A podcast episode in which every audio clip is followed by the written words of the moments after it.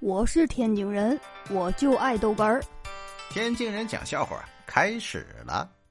二姐在那说了：“哎，我每天睡美容觉，我都要午睡的。午睡对人的皮肤有好处。”二姐啊，你那不叫午睡啊，你那中午才起不算呢，你那就是没起来。哎呦我的妈！二姐焦虑了。最近说呀，这个又有很多人阳了，啊，说阳完拉肚子，这受不了啊。二姐这两天发愁呢，天天查。